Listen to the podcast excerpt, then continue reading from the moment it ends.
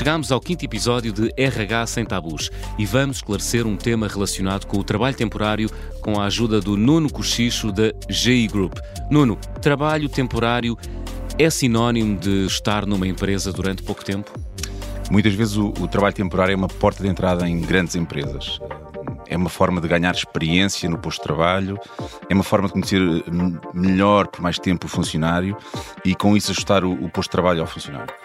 Para além disso, o trabalho temporário pode significar uh, projeto de longa duração, porque pode ir até dois anos. Obrigado, Nuno Cochicho. É sempre útil esclarecer estas questões aos nossos ouvintes.